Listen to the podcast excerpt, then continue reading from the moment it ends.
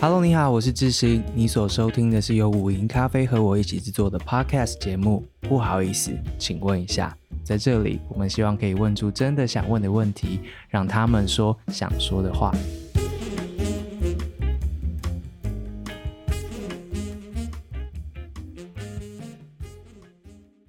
今天这一集是花莲县议员杨华美以及蔡中岳跟我们对谈的下集。上一集大家应该听见了，那个从决定参选啊，然后到第一次、第二次、第三次、三次在花莲地方选举当中，呃，华美他们所做的。各式各样的尝试，那我其实也蛮好奇的。如果不是在花莲的话，在其他地方的选举会是怎么样呢？如果你本身有做过其他地方选举的话，欢迎让我们知道你的故事，或是下一次我们可以跟你一起聊一聊。那选上之后。看见了什么？就是这一集我们要来认真的问一下华美的事情了。选上之后，很多事情就会像打开那个黑盒子，不讲黑盒子了，就是进到了议事厅之后呢，会看见很多可能一般人当时不会看见或没有空看见的东西。那在华美做的很多的问政的记录当中，我觉得有一件事情或许大家都有印象，那就是他发现了花莲县有一笔预算。是全台最高，是什么预算呢？是宗教预算，在二零一九年的时候，花莲县年编四千八百五十万，二零二零年年编六千万，二零二一年年编七千零三十九万，二零二二年。他们的年度预算呢是八千四百三十七万元。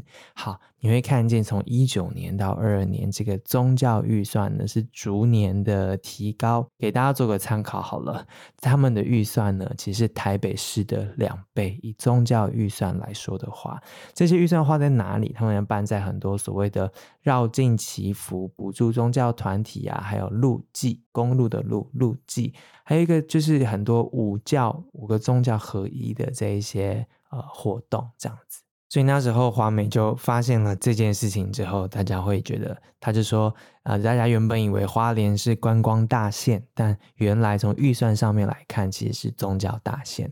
这一笔宗教预算后面是什么样含义呢？那呃，挑出来这个预算之后会发生什么样子的事情呢？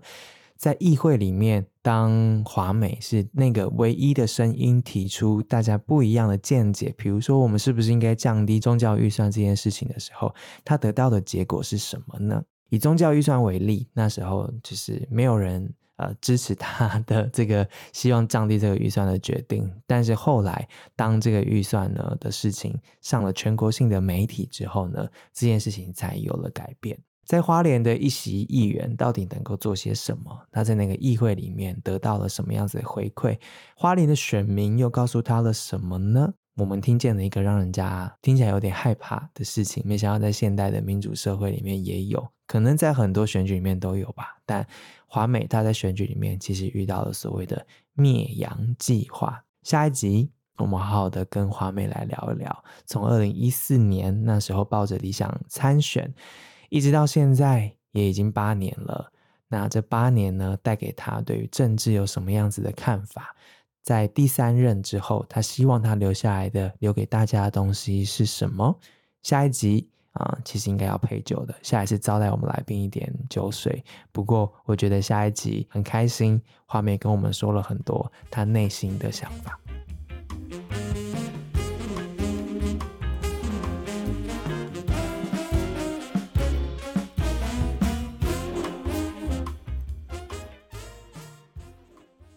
你的角色其实压力很大哎，因为就是所谓大家对于新政治的各种期待跟想象，就变成你现在这个位置，你的这一席。当时中越大家好朋友们在邀请选举这件事，我是真的很认真的想哎，对，因为当我要承诺答应你的时候，我就是要做到了哦，否则我不要答应了，我为什么要选这个动作？嗯、就当我今天承诺你说好，那我们来试试看，我们要来挑战花莲这个这种这么硬的板块的政治生态。嗯，那我是真的是投入进来了嘛？嗯、我常常说，我自己也跟大家讲说，其实我们都一直在讲说，惯行的农作物不能吃，好多农药哦。但是你要怎么样让惯行转为有机呢？嗯，花莲的政治土壤就是惯行啊。那你要怎么样在这种惯行的政治土壤当中，你要当一个有机农？哦，这是很好的比喻耶。所以这就是我对于花莲政治的想象，而且我在做这件事情很难，但是就在做。你你自己决定，然后你就说你要做到，别人给你定的 KPI，选民对你的期待，我觉得那是另外一回事。你自己给自己设定的目标是什么？当然，选民他会有百般的 期待以及要求，其实有时候还是会影响我们的。嗯，因为每天一直来，你不可能脸书来、人来、电话来，碰到你也来，嗯，所以他你很难说。我跟你讲，这个很基本的是，因为我当社工，我做过社工哦，所以我知道他说出来的这个苦，我们觉得不是那么大，但是那是他生命最痛苦的事了。所以当他说这件事情，我是能听的，所以我是会面对他的问题去解决那个问题的。作为社工听别人的问题，跟作为县议员听别人的问题，差别在哪？差别是范围更广大，嗯，就是变成难度解决更困难。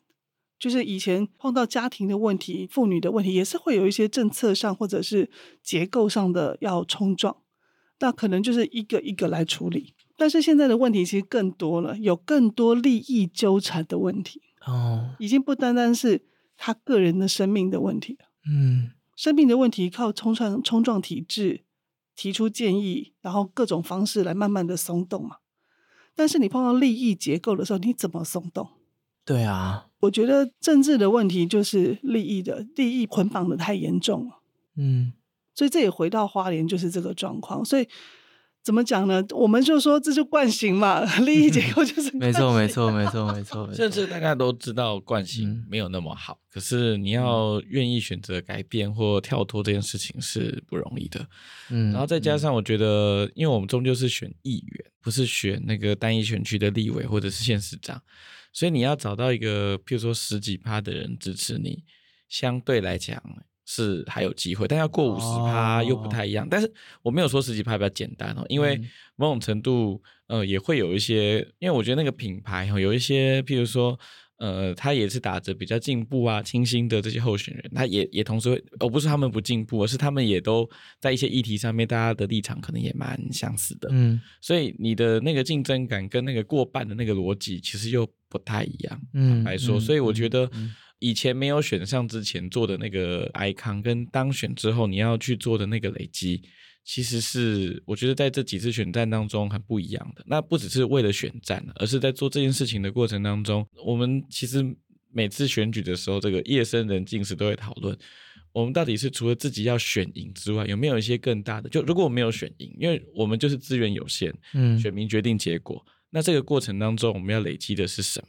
或者是在花莲这个地方，试图要去慢慢调整。刚刚华美用的词叫松动。我们不太是一个革命，也不太是一个翻转，我们在做的是松动。因为坦白说，就是这个地方的政治结构很稳定。你要能就你如果不要，你就举着这个革命大旗，有机会一次翻转，可是那个几率是非常非常低的。嗯，但如何在这个结构当中，就是你要一次翻转，你一定得做很多的松动，才有机会达到这个目的。所以我觉得我们大家也。可能最开始都想要说一次来拼一把有没有？可是那个在执行的过程当中，你就会知道说，其实这个地方的那个呃紧密程度啊，他们对于呃公共议题的想象啊，这个你有实力的经验之后，你会开始慢慢知道说，我们得一步一步来。所以我们在做包含选举的过程，乃至于到选后现在要做这些工作坊，其实都是不断的在累积。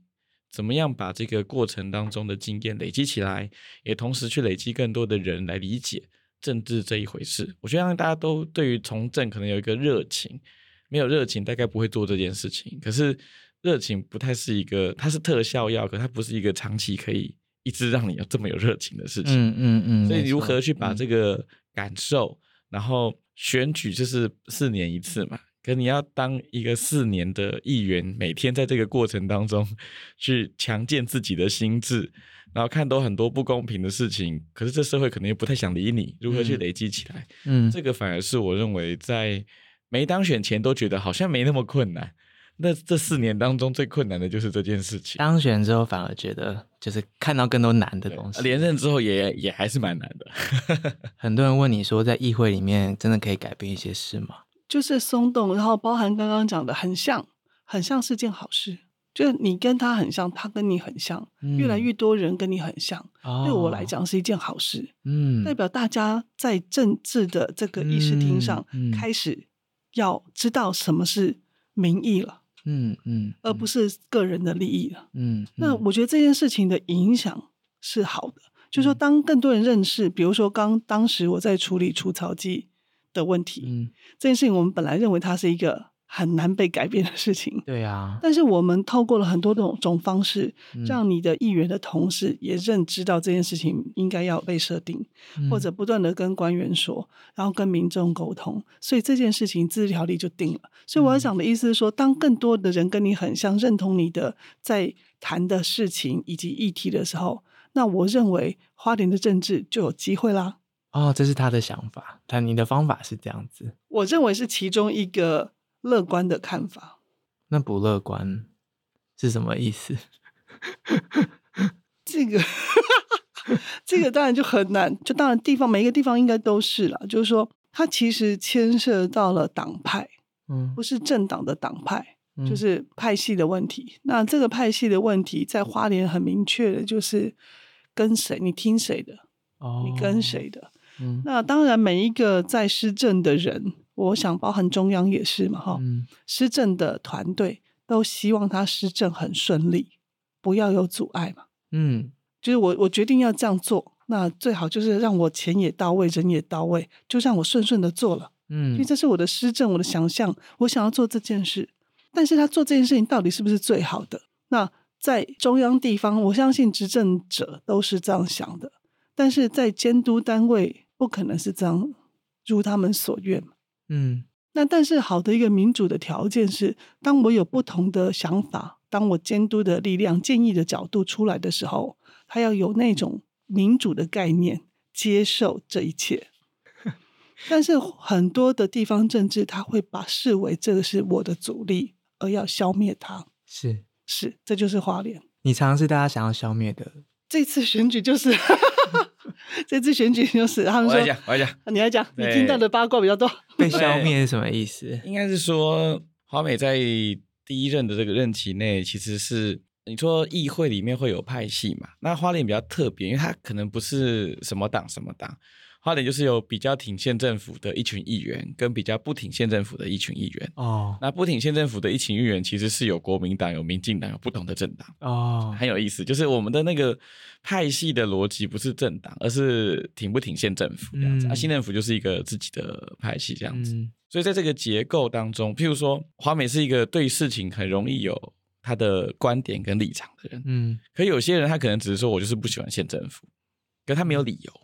他呃，他的理由其实可能是私人的因素，他不是一个公共议题上面我跟他意见不一样的过程。嗯，嗯，所以其实要松动这件事情，某种程度，比如说常常在看，就是华美有点是县议会里面的这个跟县府意见不同的军师，就他的意见其实是大家觉得哦，好像这个有道理哦，嗯，然后这个好像跟县，譬如说宗教预算这个事情哈，这个、嗯、好像听起来是，哎，对他讲道理的部分，好像华美讲的有道理，那我也不喜欢这个县政府嘛。看这一局有机会翻好，大家就来集体过来，嗯，来帮忙这件事情。嗯，那华美不是这件事情，因为他每一件事情，只要譬如说，他只要觉得跟县政府的立场好，对于民众是没有帮助的，他可能就会有自己的立场。嗯，所以政治本来就是一种，他可能有点妥协，但也有很多的合纵连横。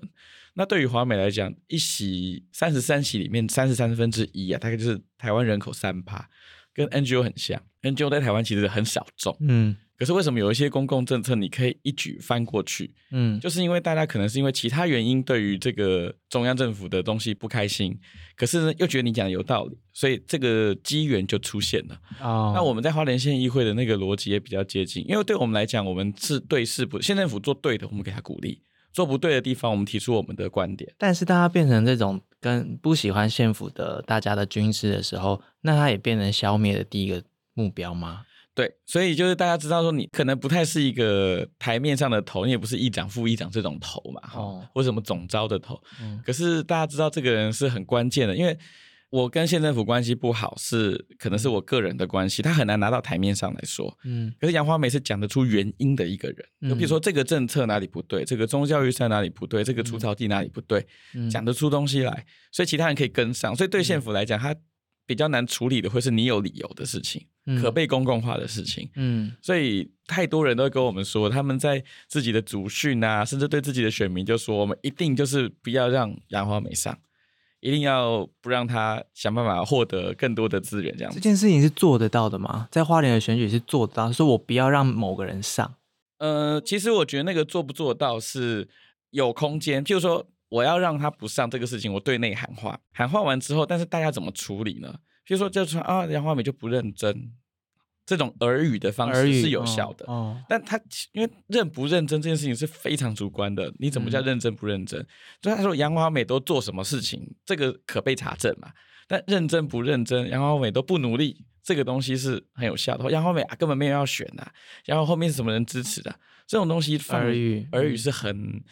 有会有影响的，那这个影响第一个很大的影响是，有些我们的支持者听到这个耳语之后，就会一直在过来跟我们说。哦，坦白说，我们在选的过程当中，有时候也会被影响，因为比如说一个人来说，两个人来说，三个人来说，你就觉得哇，是不是整个花莲市都在说这个事情？天哪，你也会被这个影响这样子。啊、然后后来才大家不经意的说啊，有一个就叫做灭杨计划。哦，是，天哪，对对对，所以它是一个有策略的事情。哦，那也很有趣，就是说，其实国民党真的以为自己很大了。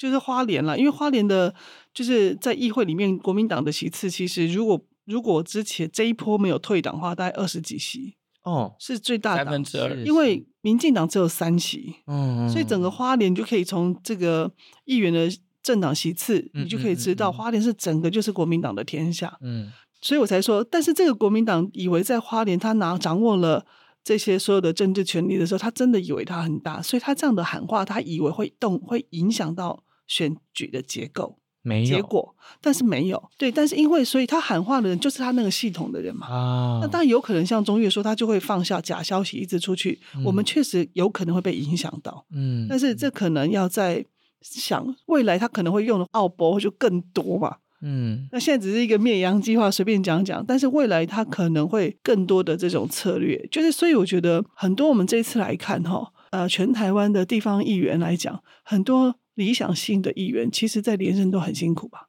嗯、有很多也没选上吧？嗯，为什么呢？嗯，所以他其实，所以我才说，年轻人要再进入政治这件事情，第一个你会碰到内忧外患嘛，一个就是很多人会学你的话语，学你的包装，啊、了解。那第二个就是你的监督挡到他人的各式各样的利益也好，或者是顺不顺利也好，所以你就会被打压。那这种东西就会变成难度就更高了，啊、或者人家预设你又是这一卦的人，这类型的人，我就先封杀你。这种东西有对应之道吗？其实我觉得做选举啊，最困难的事情是，嗯、呃，譬如说耳语这么多，你要如何去澄清？一种做法是让喜欢的我的人更喜欢我，就是比较极端的做法。其实选举的过程当中，因为个人是品牌。我们把人当做品牌来操作，所以让大家爱上这个品牌，或是坚定的支持这个品牌是比较容易的。可是问题是，民主不应该是这样，因为民主不应该说杨华美说的就是对的。你要如何让选民是有办法判断是非，然后进而在耳语之中选择出一个比较合适的候选人？所以其实我觉得，呃，相对来讲，保守势力他们可以使用的方法会比我们多很多。他只要打造他的候选人很很很帅，很怎么样，很会做事情，很会办活动，好像那个个人英雄主义的造神是很容易获得死忠的支持的。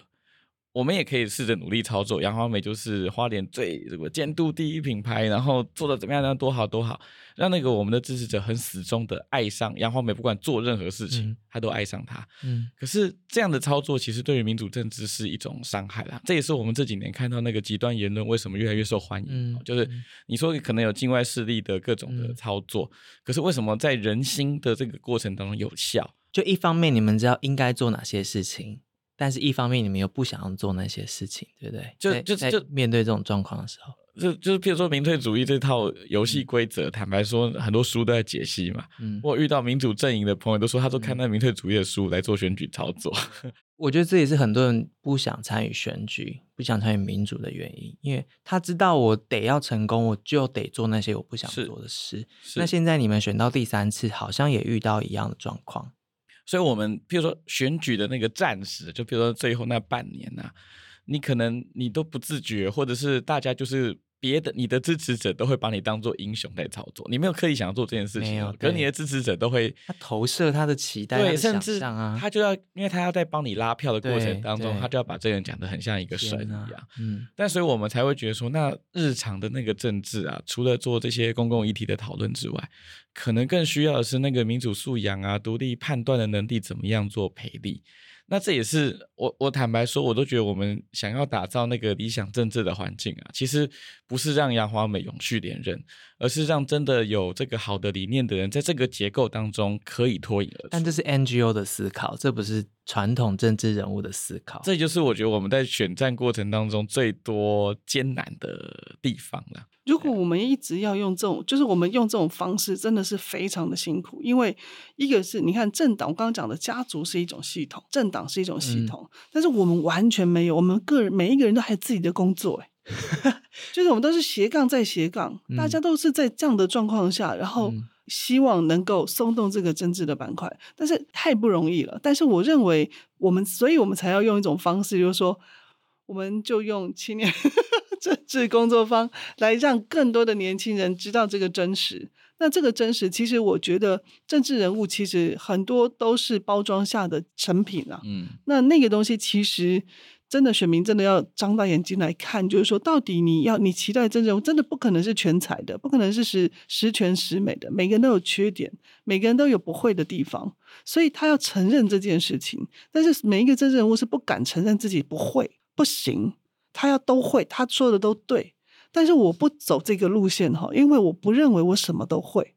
但是我们愿意结合更多的人才来讨论这个公共的议题，让所有的公共的议题的建议是能够更多元的思考进来的，而不是我个人的思考。你常常会遇到那种选民，他对你投射了他的期待跟想象，而你清楚的感受到了，但是你知道自己不是，或是你不想的情况。我会直接跟他讲啊，你会直接跟他说，戳破他哦。我会跟他说，你如果不投我也没有关系哦，我是会直接讲的。我说你可以不要投我，但是我要让你知道这件事情我的看法是这样，我也没有要跟你对立，但是只是这是我们两个看法不一样。所以你戳破他，因为你只要扮演那个，他就会投你了嘛。你你扮演，你扮演也不一定，也不 OK，可以含糊以对。我觉得多数的政治人物他选择的是比较含糊啊，拜托了，拜托了，就啊对，好，我也助力啊，就差不多这样。但是我们我们要的是立场嘛。哦，今天我认为就是当我们要做这件事情的话，你不能够所有东西都没有立场，所有的事情都要讨好民众。哇。你都要讨好民众的时候，那你自己会变成什么？我也在想，就比如如果有一天华美他可能要选什么立委啊或县市长这种一半支持的，可那个策略这样子就完，他立刻摇头。对对对，应该应该会很惨，立刻摇头。这个这策略在议员等级，然后在一个极端保守的区域有一个这样的坚持，甚至有些我们的支持者，他可能不见得每件事情立场跟我们一样，我们会表达立场，他不见得跟我们一样，可他会觉得说，哦，有一个这样子的人可讨论的人还是好的。可是，我今天真的进到那个单一选区的那个的选战逻辑里面的时候，你可能我之前听人家说嘛，这种单一选区的选战，你大概对一些事情，就比如十件事情，你有两件事情坚定立场，剩下都不要表态，因为你都不表态不行，因为你没有立场不行。可是两件事情表达立场，剩下的东西就是哦哦的。但这就很简单，最后变成蓝绿了嘛。啊，你其实就是这一切的操作的方式，就变成你我支蓝支持蓝还是绿。不管蓝在绿，谁提名了哪一个政党提名的人，我不都含泪投。那这就回到那个完全没有办法对话、没有办法共同来讨论公共议题的那个集体嘛。嗯，那那个集体不是我们想想要的吧？嗯，就我们想象政治、想象民主、想象很多事情是能够被讨论的。而且，如果就算是他拿到了政治首长的这种大的位置，他也要能够听得见人民的声音吧？那怎么样听到人民的声音呢？而不是都是一言堂，你们都顺从我。那个是一块更大的铁板，对？就是最后落入这种蓝绿的对决。刚刚讲这种逻辑，这是有可能松动的吗？我就觉得刚刚 EX 提如果今天的选举结构一直是这样的话，就比如说到了立委、县市、县市长当然是一定是这样，可是立委的这个层级、民意代表的层级，嗯，的选制的话，它确实会让那个让让那个选举的气氛呢氛围大概长成这样子。那二来是，当然我觉得这也不是台湾的问题，就整个全世界这个言论的极端化，然后到。各种干预民主的手段跟策略不断介入的时候，你要如何巩固民主？一种是用真正的更民主的方式做很多的这个民主教育啊、素养培力啊来做，但有的时候就是那个胜负的关键的时候，你要怎么做？我们看到台湾的选举当中，其实不管是极端支持哪一个政党的，他大概的手段都比较明确一些些，就是要赢嘛。嗯、对，就是要赢啊！就先赢了，嗯、以后再来谈民主。好的，多半的这些想象是这样子。嗯、所以我自己觉得，嗯，当然我们你说在花莲是一个最保守的地方，可它确实有一些这个空间跟优势，是因为我们不太容易遇到跟我们品牌相近的候选人，大家会觉得那地方超难跟，很容易独特。对，很容易独特。所以这也是我常常在想说，就是华美的选举方式跟政治理念。如果放在都会区，嗯，那个品牌要被辨识是更困难的，嗯。可譬如说，如果在我随便举个花莲啊、苗栗啊、金门呐、啊、嗯、南投啊，就这些俗称的这种艰困选区里面，相对来讲，它的这个品牌就是民主的这个品牌是容易被辨认的，嗯，所以是有空间的。啊，当然我不是说这样子就我们就长期安逸在这个地方，因为我们还是希望去做一些缓步的松动。让民主的可能跟空间在这个地方发生，所以我自己是觉得要做，就是你获得了这个选民的肯认，然后拿到了民意代表这个角色，那你要如何去做长远的累积？嗯，这个累积是建构地方的民主生态，而不只是建构我的永续政权。这件事情是我们在这个过程当中不断，也是经过不断的这个选举的一次一次的挑战啊、试炼啊，对不对？以前我们也是会吵架嘛，这个不断去累积出来，然后至少我们在这方面有共识，所以我们会加入这个团队。像我们选举过程当中，就真的是都是奉献自我耶。不要说什么拿钱，就是我的全家人啊，妈妈早上帮忙去回收啊，都 都是这样的家族相挺，不只是我家哈，不同家庭就是认同这个价值的，然后试着在花莲撑出一点空间，这是我觉得在为什么要就回过头来，就是为什么要一起来加入地方的政治哈，这其实是你最希望根深蒂固改变的，会是这种民主的价值，然后去松动本来保守传统或者是。这种 NB 系统的这个体系啊，这其实是困难，但是值得做，而且我也认为是一定得做的。这是你这几年对于地方政治这个场域的一个定位跟理解，华美认同吗？其实是啦，但是我觉得就尽力，就是说，我觉得不一定会非常立竿见影的改变反转，但是我觉得是有机会的。那我觉得透过就回还是回到刚刚一开始你问我们为什么要选举的这件事情。就如果今天要选立委，或者是选县市首长，他其实就是回到了蓝绿对决嘛。但是我认为还是要做啊，就这个参与选举的过程，他得要做，得要做，就是你扩大对话的群众，嗯，那这才会有机会。嗯，下一个也许不是我，也许下一个人他出来的时候，嗯，这个土壤已经稍微松动了，他就有机会了。嗯，但是我们得要做这个前面的开始。所以我还是不会觉得要失望啊，就是说，虽然还是很有时候会有点气馁，但是还是不能失望，就是说还是要努力。就像小欧盟上一次来，我也是不断跟他们讲，不要不能气馁，还是要坚持。我有坚持，让别人让更多人看见的时候，我觉得那个才会有机会，嗯，那个机会才会出来。不可能，我们透过政党，政党的策略就是找一个帅的，找一个美的，嗯，他认为到那个地方，只要长得漂亮的，一定会有票。刺客策略。嗯嗯，嗯，所以那这些东西不是我们要的嘛？嗯，对。但是要让更多的人知道，那个也不是你们要的。那这件事情是不容易做，就有点像我们在做 NGO 嘛。确实啦，就在做 NGO，我们要做不断的做社会对话啦，嗯，啊，要做宣导啦等等。那我觉得就是这个概念。嗯嗯，我觉得华美跟我们这个团队在。花莲的地方政治的，因为我做过地方政治历史的爬书啊，就是其实花莲不乏曾经有过进步派的候选人加入，譬如说大家最有名的是那个黄信介东征哈，就是信介东征，然后在花莲选上了一席立法委员嘛，就花莲不乏这些进步派的人想要来进来做一些挑战跟看，美琴也是一个这个非常典型的例子，但是我们不是说我们自己自自吹自擂，就是。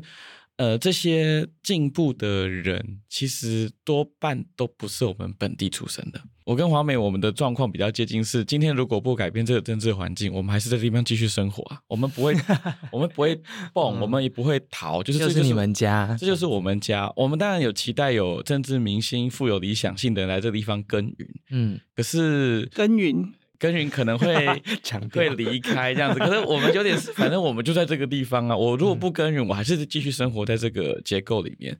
但我们不弱那些明星获得比较多的资源或者是曝光，可是就是慢慢做啊。反正今天不当议员不选举，我们还是在这个地方生活。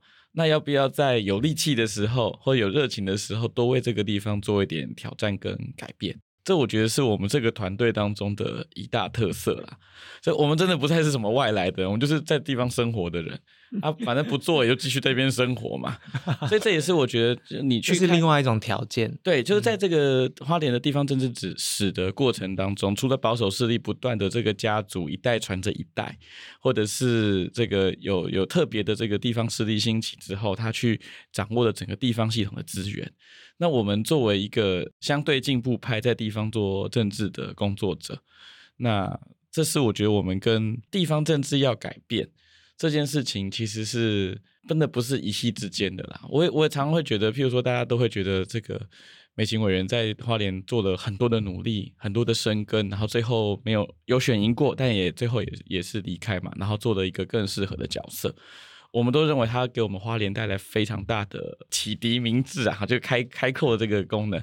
可是确实，在谁要留在这个地方持续的经营，这就是我们在最努力的。我们我们跟他有不同的政党，可是我们在想象是民主的果实，如果能够在地方慢慢的开花，那需要有的是长期耕耘的人。那反正我们走不了，所以我们就会在这个地方继续努力。回到录这集的初衷，就是说，到底为什么还要？选举或者参与政治，其实是很多一般人的一个问题。你们刚刚最后提到说，因为你们都在花莲，这就是你们家，所以你们出来选，然后就算没有选上，就是也是松动。然后就算是一席一任两任都是松动，就是那是你们家，所以你们就要参与这件事情。嗯，我不知道，我在想说，那大家都住在台湾，那你在面对整个台湾，难道不是这样吗？就是整个台湾都是你的，那一次两次也是松动嘛？我这样子的想法是错的吗？实际我相信实际运作上面是有相当大的差别啦。我觉得确实是有松动哦。你看现在的年轻人，嗯，当民进党在执政这么多年，从教改了不知道几次，嗯，其实现在的年轻人的想法是跟上一个世代是完全不一样了，嗯，所以他其实已经是很大的。包含台湾的主体这件事情，是所有根植在每一个年轻人的心里的。大部分的年轻人，极少数才不是哦。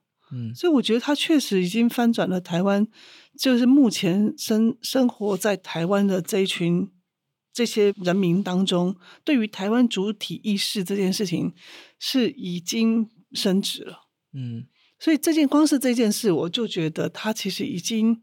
但是你讲政治，其实，哎呀。我怎么讲？就天下乌鸦一般，都一样。但是我讲刚比较大的，就是说其实是有的啦。嗯，哎、欸，我我，哎，这这就讲的有点累学，是不是？全世界的这个国家的民主化的过程当中，哈，台湾是比较这个晚近一点，一九八零年代，哈，然后我们是也是非常少数这种宁静革命。然后获得政权的改革跟翻转的，我们同期大概是智利啊，会比较接近这样子。嗯嗯、可是大家应该也都知道，智利后来在处理转型正义，乃至于到他后来这个现在，现在这个这个传统的皮诺切这个政权，再一次的获得了这个大家的支持。所以宁静革命本质上，因为它没有一次那个天翻地覆，甚至造成人民呃伤亡的这个过程，然后获得的民主，所以自然而然它。要面对的挑战，可能跟过往那种革命型的推翻是不尽相同的。所以这个是一个我们台湾民主的一个过程啊。这个你说好或坏，这个没什么好讨论的，因为这是我们民主化的过程。嗯，算是很顺利的做这个政权的移转。那自然而然，因为没有这个过程当中，你要如何维系你的那个民主的命脉？这件事情，它的经验可能跟其他国家就不是这么类似了。然后再回过头来，我们一定都知道，当代民主遇到威胁，这不是台湾遇到威胁，嗯，全世界都遇到了不同程度的威胁，嗯，以及攻击方做做的策略看似雷同，可实际上也不一样嘛。我我相信就是。自信自己的经验，还写了一本让我们当读书会的书，哈，这其实很知道，这是保守阵营或者是反民主的阵营，他们很努力的用他们的策略在试图做颠覆。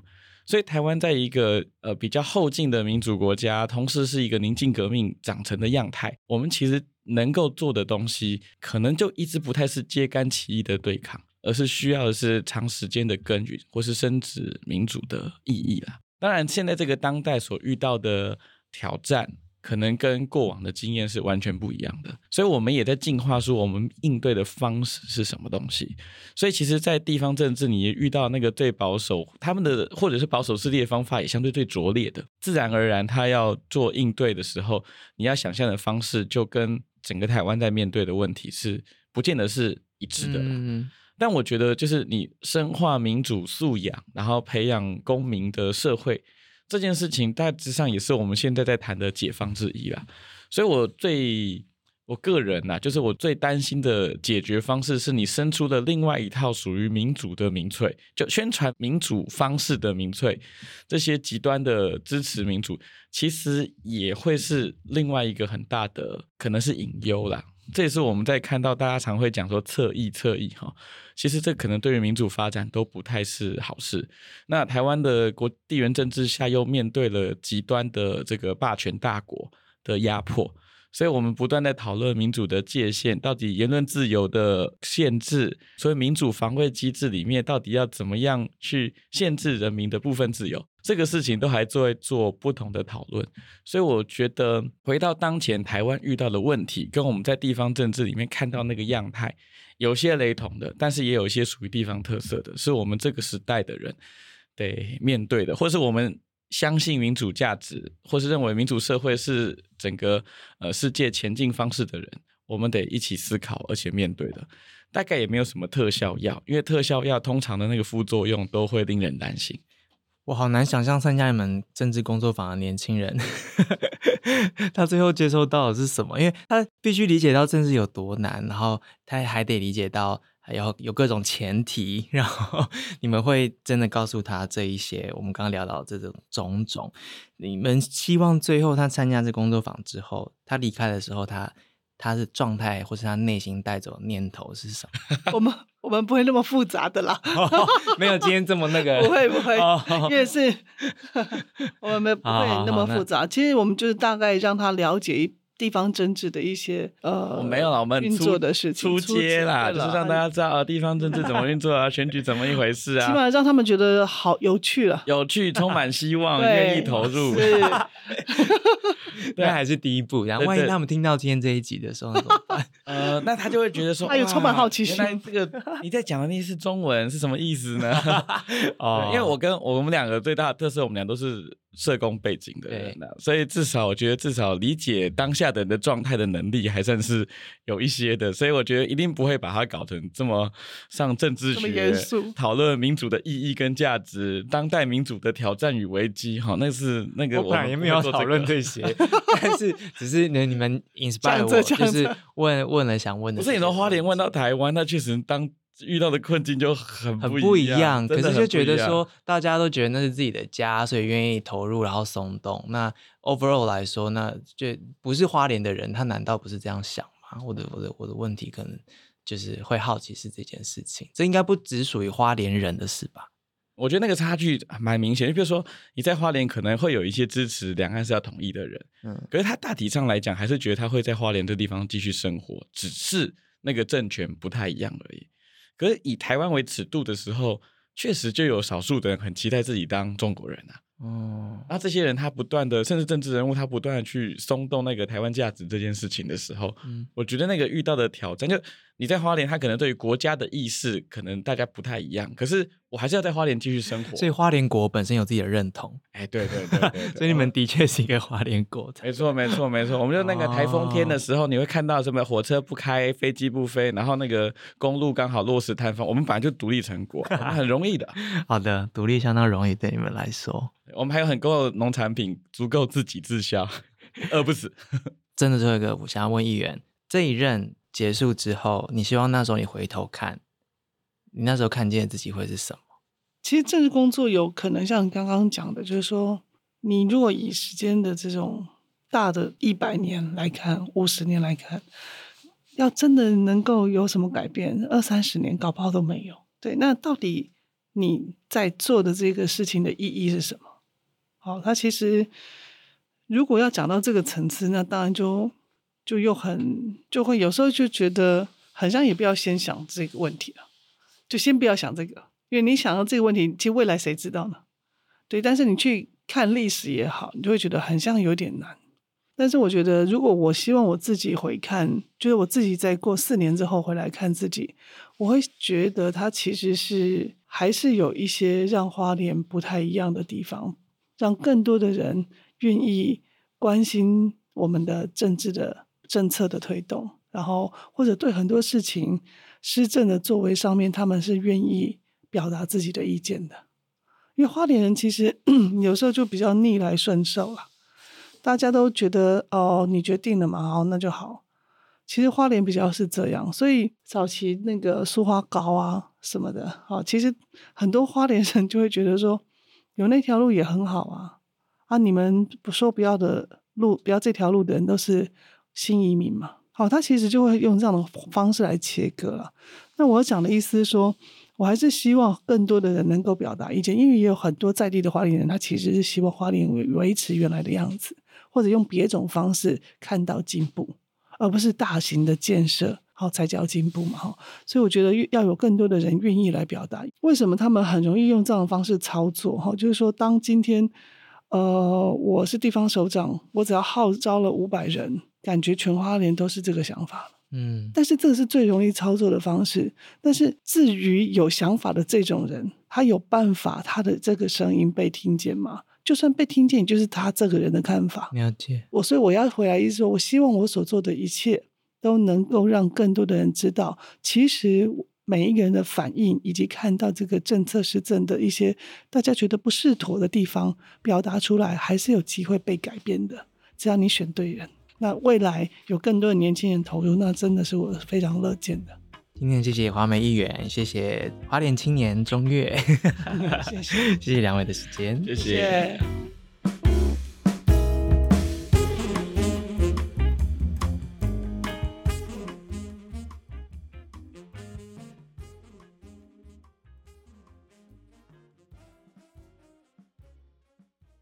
谢谢你的收听，而且听到了最后，很谢谢华美以及中岳他们两个这样子的搭配，其实给大家有地方观点，然后也有让大家看见全国性的这样子的一个变化。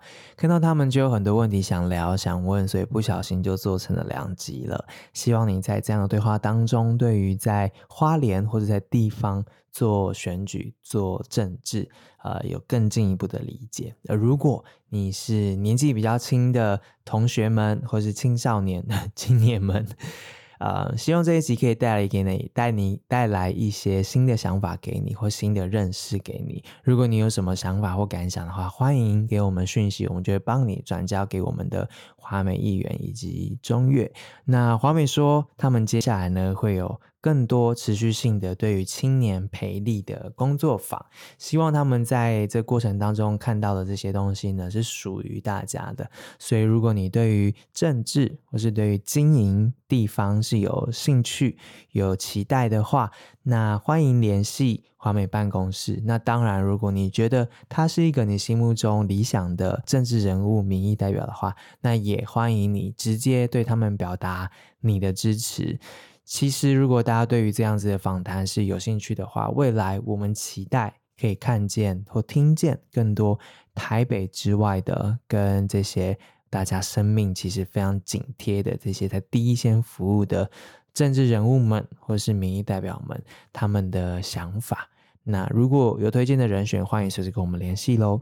一样非常谢谢大家，如果你喜欢我们的节目的话，欢迎给我们五颗星留言，然后记得订阅。那当然，我们这个节目如果你觉得还不错的话，呃，在我们的那个扣打用完之前呢，欢迎大家帮我们介绍给更多的人。你们随时可以透过 IG 或是 email 或是私讯来。